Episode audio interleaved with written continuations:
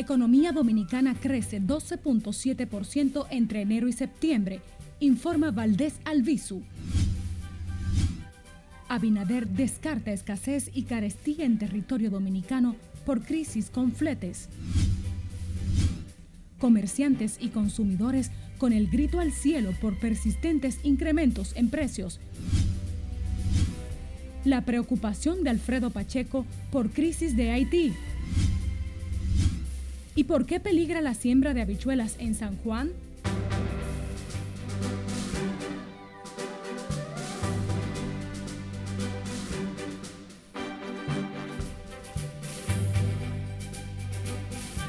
Hola, muy buenas tardes. Muchas gracias por acompañarnos en Noticias RNN, primera emisión. María Cristina Rodríguez les acompaña. Un gusto informarles en nombre del equipo.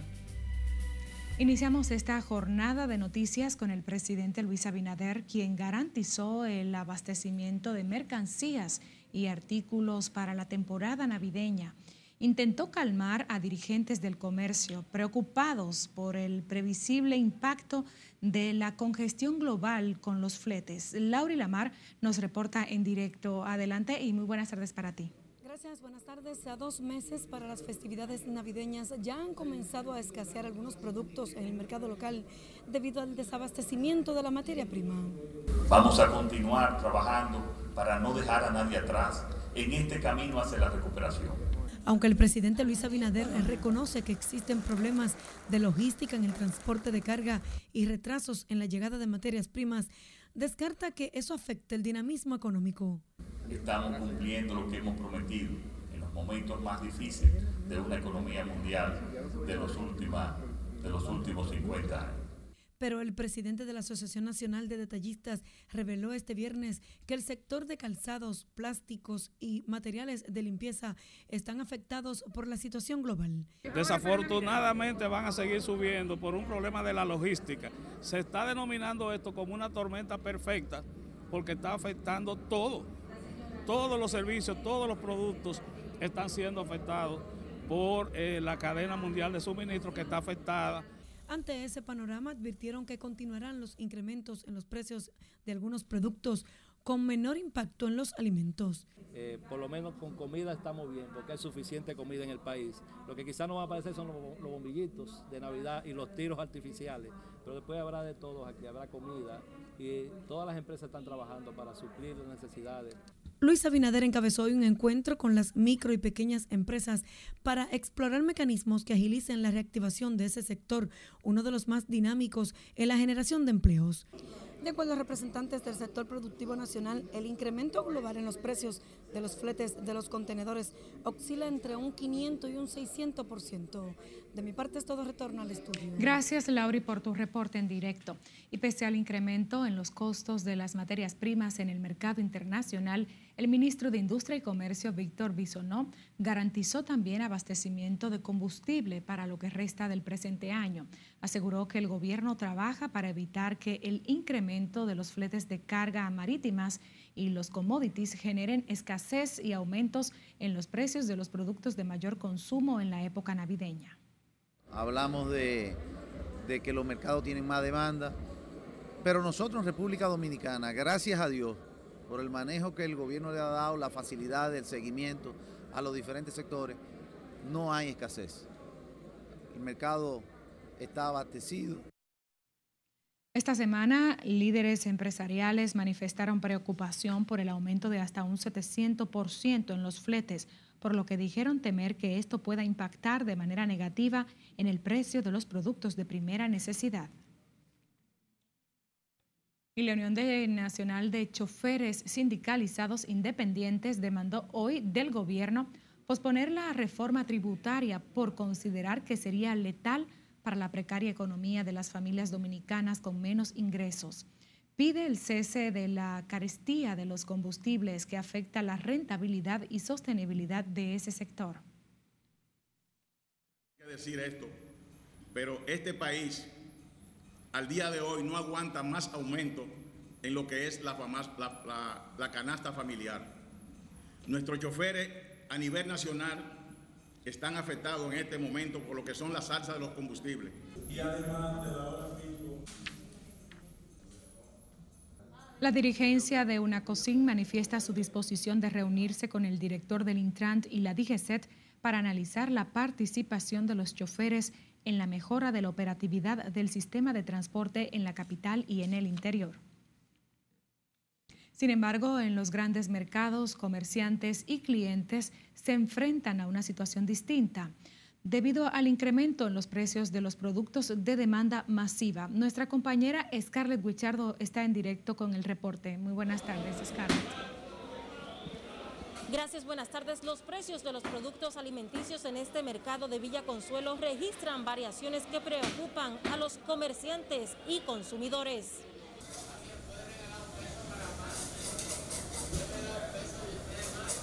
Las amas de casa son unas de las más afectadas por la inestabilidad del costo de los alimentos. Solamente la misericordia de Dios es que no, uno está sobreviviendo, pero todo está caro, todo. No hay vida. Aunque algunos productos han bajado de precio, otros han registrado alzas. Los enlatados han bajado algunos, el aceite sube, el arroz sube, la bichuela sube, el ajo sube, la papa sube sea que no hay un precio estable. No, es un precio estable. La situación se torna insostenible para las familias de escasos recursos, con muy pocas opciones para extender los magros ingresos. Siempre el que menos puede, el consumidor último es que carga con todo y es el más pobre. Entonces ellos quieren venderle al pueblo una cosa que no es. Yo creo que sí, después de la pandemia para acá todos los precios han subido demasiado, la situación se ha puesto difícil ya tú sabes. Entre los alimentos con mayor demanda en este mercado figuran el arroz, las habichuelas rojas, la cebolla y el ajo, entre otros. Los ciudadanos consultados piden al gobierno acciones más efectivas que permitan estabilizar los precios de los productos. Esta es la información que tengo de momento. Ahora paso contigo al centro de noticias. Muchísimas gracias, Scarlett. La economía dominicana creció en un 12.7% entre enero y septiembre reveló el gobernador del Banco Central, Héctor Valdés Albizu, una muestra de la consolidación de la reactivación y resiliencia a los embates de la crisis generada por la pandemia. En términos interanuales, la ocupación total aumentó en 312.958 personas para un crecimiento de 7.05% Valdés Alviso hizo un balance del comportamiento de la economía dominicana en los primeros nueve meses del presente año en la conmemoración del 74 aniversario de la fundación del Banco Central. La inflación dominicana, que en términos acumulados se ubicó en 5.88% durante enero-septiembre, también se ha visto afectada por el choque de oferta global. No somos una excepción, particularmente por mayores precios del petróleo y por el aumento de los costos de fletes relacionados con la escasez de contenedores el dinamismo económico estuvo liderado por hoteles y restaurantes con crecimiento de 31.8%, construcción 30%, manufactura de zonas francas 24.2% y manufactura local 11.7%. Destacó el impacto de las medidas de flexibilización tomadas por la Junta Monetaria, que otorgó facilidades de liquidez por 215 mil millones de pesos a la banca comercial, que ha colocado hasta el momento 50 mil préstamos. Esto quiere decir que la economía dominicana está por el camino correcto y que el sector privado ha reaccionado positivamente. El gobernador del Banco Central situó en 2.337.3 millones de dólares la inversión extranjera directa, en 7.861.3 millones de dólares las remesas y las reservas internacionales ascendieron a 12.932.4 millones de dólares entre enero y septiembre. El sistema financiero consolidado mantiene una solvencia de 22.3%, muy superior al 10% requerido por la actual normativa y al 8% del estándar de Basilea.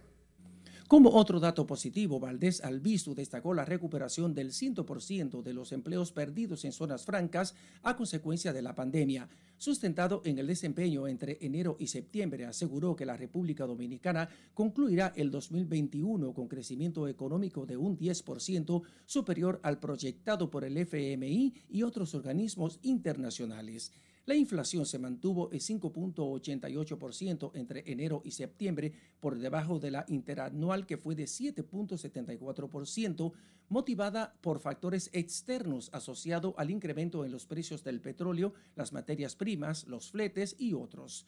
José Tomás Paulino, RNN.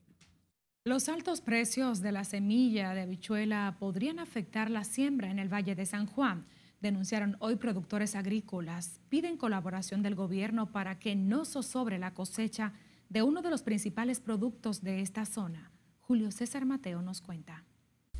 El Ministerio de Agricultura fijó en 3.500 pesos el quintal de semilla de habichuelas. Lo considera inalcanzable la mayoría de productores. Con la siembra de habichuelas que se inicia el próximo 5 de noviembre, hay en el sector agropecuario, en el Valle de San Juan, un gran desasosiego, incertidumbre, porque se han elevado a, niveles inalcanzables los costos de producción. También fue limitado el operativo de preparación de tierras anunciado por el gobierno.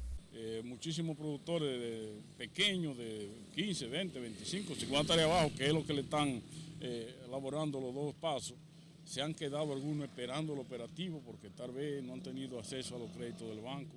En el Valle de San Juan siembran cada año aproximadamente 250 mil tareas de habichuelas. Podría reducirse al 40% si los agricultores no reciben el reclamado apoyo del gobierno. Todo eso es un fracaso para nosotros los pobres. La ayuda no nos está llegando directamente. Nosotros le avisamos al ministro de Agricultura a ver lo que puede hacer con la siembra de habichuela aquí en San Juan. La siembra está fijada para iniciar el 5 de noviembre venidero. Muchos productores temen no poder hacerlo. Decirle al presidente de la República y al ministro de Agricultura que está cruceando ahora mismo una crucijada lo que es eh, la institución de Prosema, porque los agricultores se aglomeran todos los días en Prosema y nunca hay formulario para hacer los contratos. San Juan sigue siendo la provincia con mayor producción agrícola en la región sur en San Juan de la Maguana, Julio César Mateo, RNN. Cambiamos de información. El director de Compras y Contrataciones Públicas, Carlos Pimentel, reiteró hoy que ningún ente internacional tiene la facultad de contratar bienes o servicios para pagar nómina fuera, como denunció el director del presupuesto, José Rijo Presbot. Pimentel se refirió a las irregularidades detectadas en la transferencia de fondos al programa de las Naciones Unidas en la nómina del Gabinete de Políticas Sociales del anterior gobierno. Eso no está previsto, lo sostenemos como lo establecimos en esa circular de septiembre del año pasado. Ningún ente puede asumir las funciones de contratar, que es responsabilidad exclusiva de los ministerios y de las direcciones. El presidente de la Alianza Dominicana contra la Corrupción también denunció que esas prácticas de transferencia de fondos a organismos internacionales continúan en el actual gobierno con la compra de equipos para el Ministerio de Educación. Sin embargo, Carlos Pimentel emplazó al organismo a presentar pruebas de la denuncia. Y la Alianza por el Derecho a la Salud rechazó la propuesta de las administradoras de fondos de pensiones de aumentar a 65 años la edad de pensión de los trabajadores. Su vocera Alba Reyes calificó de tímido el papel del gobierno para responder a los planteamientos de las AFP, una postura respaldada por los gremios de trabajadores.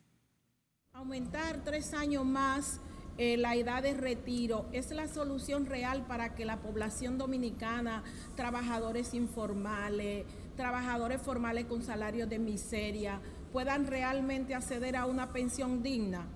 Ese es un tema a discutir y que las organizaciones sociales tenemos que asumirlo, discutirlo y hacer nuestra propuesta, porque una pensión digna implica muchas cosas más. Países como los nuestros, donde la esperanza de vida son aproximadamente en promedio 73 años. Recientemente, ¿verdad? Fue que subió, en último eh, estadísticas que se, que se conocen usted no puede subirla a 65, porque si lo hace, hay que preguntar qué tiempo durará una persona entonces recibiendo la pensión. La organización que defiende el derecho a los servicios de atención a la salud también pidió un aumento del presupuesto al sector sanitario durante una actividad en la que analizó los efectos generados por la pandemia del COVID. Noticias RNN tiene una plataforma digital que siempre está actualizada. Le invitamos a que siga nuestra cuenta en redes sociales, además de que pueden enviarnos sus denuncias e imágenes a nuestro número de WhatsApp o escuchar nuestras emisiones de noticias en las distintas plataformas de audio.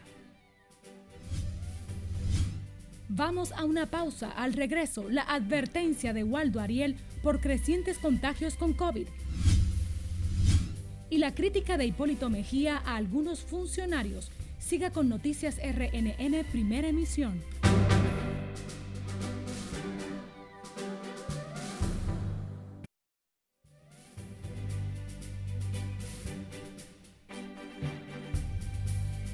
A continuación presentamos un resumen de noticias internacionales a cargo de nuestra compañera Yasmín Liriano.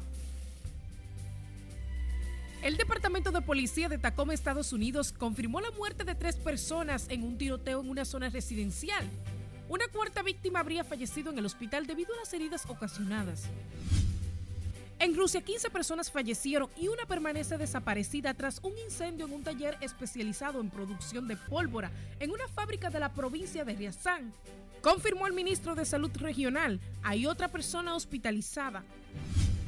El Parlamento de Moldavia aprobó esta mañana el estado de emergencia hasta el 20 de noviembre propuesto por el gabinete por una escasez en el suministro de gas. Las autoridades utilizarán un sistema simplificado para la adquisición del hidrocarburo y asegurar los fondos necesarios para cubrir sus necesidades energéticas. Al menos cuatro personas fallecieron y 30 resultaron heridas en un accidente de tránsito ocurrido en una región serrana del estado brasileño de Caerá. En el noroeste del país, la Policía Federal informó que el autobús de pasajeros volcó en una autovía en el municipio de Tiangá. El conductor del vehículo huyó del lugar.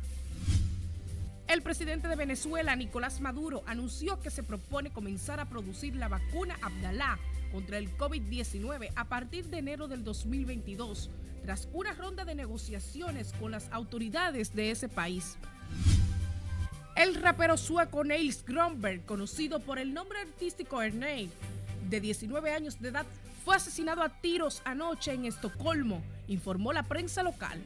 Einar era uno de los artistas más populares de Suecia en los últimos años. La policía sospecha que el asesinato estaría relacionado con conflictos entre pandillas de la capital del país escandinavo, aunque no han detenido a sospechosos. La primera ministra neozelandesa Jacinta Ander fue interrumpida en plena rueda de prensa por el terremoto de 5,9 grados en la escala de Richter que sacudió ese país esta mañana. En las internacionales, Yasmín Liriano. Hablemos ahora del COVID porque tres personas fallecieron y 793 se contagiaron con el virus en las últimas 24 horas, de acuerdo al informe emitido por las autoridades sanitarias esta mañana. Esto eleva a 4.100 los decesos acumulados en territorio dominicano desde el inicio de la pandemia y en 374.722 los registrados desde el inicio de la pandemia en el país. Según el boletín epidemiológico, ayer fueron procesados 4.869 pruebas para detectar el virus y 2.772 muestras de seguimiento a pacientes ya contagiados. A propósito, los ingresos no cesan en las unidades COVID de los hospitales del Gran Santo Domingo.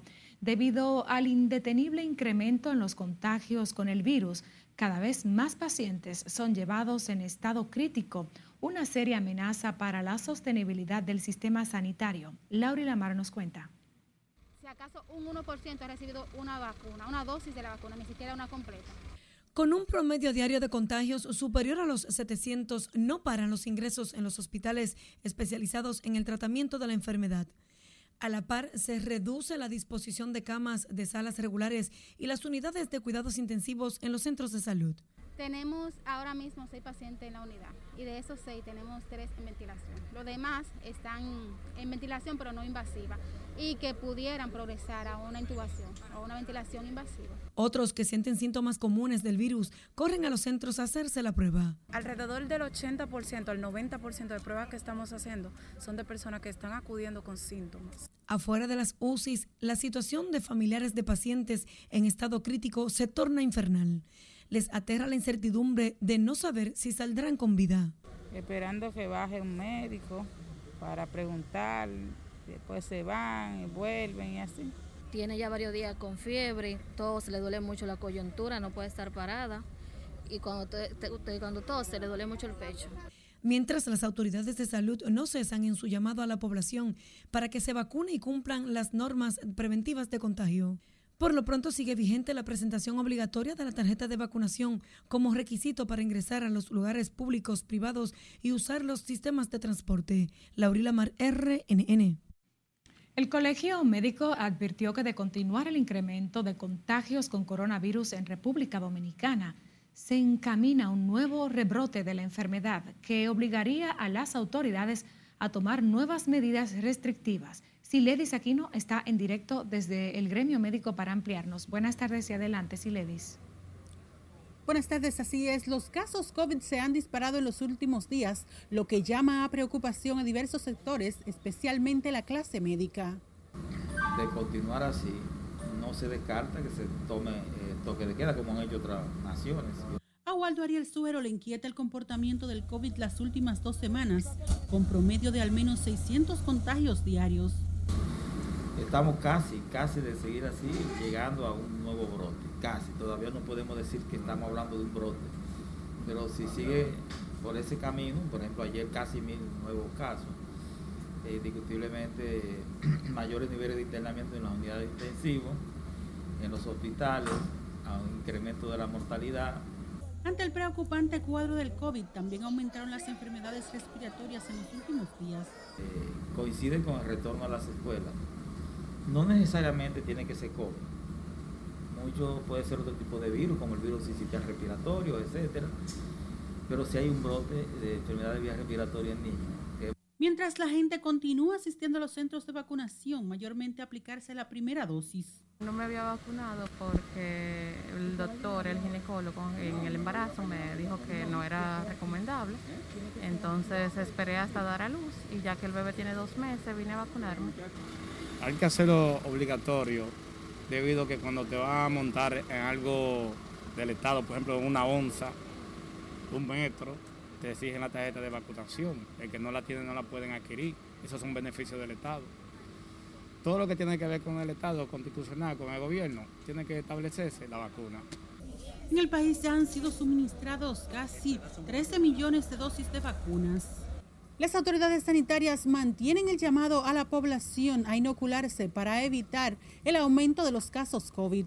Por el momento son los detalles que yo les tengo. Ahora retorno con ustedes al CT Noticias. Muchísimas gracias, Siledis. Aquí nos seguimos con más. El expresidente de la República, Hipólito Mejía, admitió que muchos funcionarios han designado familiares y amigos en posiciones que podrían ocupar dirigentes que trabajaron en la campaña aunque está consciente de que no son muchos los casos de nepotismo en la gestión de Luis Abinader, entiende que ese problema debe ser corregido. ¿Y qué hay que hacer? Fácil. Porque tú, vas, tú eres de, Moca. Y en Moca todo el mundo sabe quiénes son y quiénes están nombrados y quiénes no están nombrados. Si sobran, si hay 10 empleos, vota 5, yo voté igual. Es fácil de hacer. Y Mael que presidente de la Cámara de Diputados que tiene posibilidades. Pero eh, no es una preocupación que nombren familiares. Sí, sí, pero para eso hay que tomar una decisión. Quitar lo, que sobra. Si hay más de tres, quítalo y pon otro. Eso es posible hacerlo. Pero no son tantos, dice usted entonces. No, no son tantos. Hay en esos casos. Pero es fácil de detectar y eso. En un pueblo pequeño grande, en una zona tú sabes quién está nombrado y quién no está nombrado. El expresidente Mejía compartió la inquietud mostrada por el presidente de los diputados, Alfredo Pacheco, sobre la exclusión de parte de las bases del PRM del gobierno de Luis Abinader. Más de 100 mil millones de pesos en activos y proyectos inconclusos de la disuelta OISOE han sido traspasados por la Comisión Liquidadora de Órganos del Estado. Hoy entregó un nuevo pequeño de obra, un nuevo paquete de obras pendientes de terminación al Ministerio de Obras Públicas, con lo que completa 800. Margaret Ramírez con la historia. Contento de poder cumplir la misión 208 nuevos proyectos quedan a partir de hoy en manos del Ministerio de Obras Públicas para su revisión, auditoría y posterior conclusión. Incluye contratos de edificaciones de aulas para la UAS, electrificación de zonas y construcciones de carreteras que fueron entregadas por la Comisión Liquidadora de Obras del Estado por un monto superior a los 34 mil millones de pesos. Ahora pasan estos proyectos a obra pública para ser revisados, auditados, chequeados para concluir esa obra porque son importantes para las comunidades de nuestro país y están distribuidas en todo el territorio de la República. Desde la eliminación de la Oficina de Ingenieros Supervisores de Obras del Estado, han sido entregados a obras públicas más de 800 expedientes de obras finalizadas y otras por completar. Eh, muchos de ellos son proyectos iniciados otros son proyectos que nunca se iniciaron, que están, digamos, en cero, y otros proyectos que están prácticamente en una fase de finalización eh, que el Ministerio de Obras Públicas está procediendo a los cierres definitivos. El jefe de Gabinete de Obras Públicas adelanta que muchos de esos expedientes son trabajados en coordinación con el Ministerio de Hacienda para agilizar el pago de deudas pendientes. Recientemente, la Comisión Liquidadora de Órganos del Estado concluyó el cierre de la OISOE con la entrega de más de 1.040 obras al nuevo Ministerio de la Vivienda por un monto superior a los 82 mil millones de pesos. Margaret Ramírez, RNN.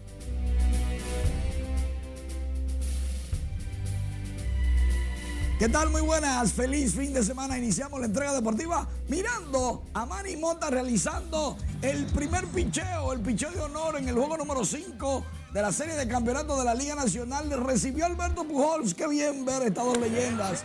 Por otro lado, los Dodgers de Los Ángeles se sacudieron y tranquilizaron a los Bravos. Tres cuadrangulares de Chris Taylor. Ganó Dodgers 11 por 2 y se juega este sábado en Atlanta el juego 6. Ay, chichi. Remolcó seis carreras Taylor en la victoria de los Dodgers y en la NBA Stephen Curry consiguió nada más y nada menos que 45 puntos y Golden State le ganó 115 a 113 a los Clippers sin Kawhi Leonard. Lo que quiere decir que los Clippers no están tan malos como algunos piensan. Curry también logró 10 rebotes y una asistencia. Apenas la NBA tiene dos días de acción, pero atentos que LeBron y los Lakers, Gianni Antetokounmpo y Milwaukee están concentrados en llegar a la final.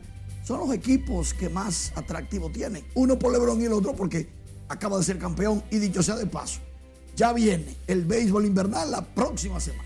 Bueno, alegría para el pueblo, como dicen Manuel. Gracias por tu reporte, señores. Hemos finalizado esta primera ronda. Pasen muy buenas tardes.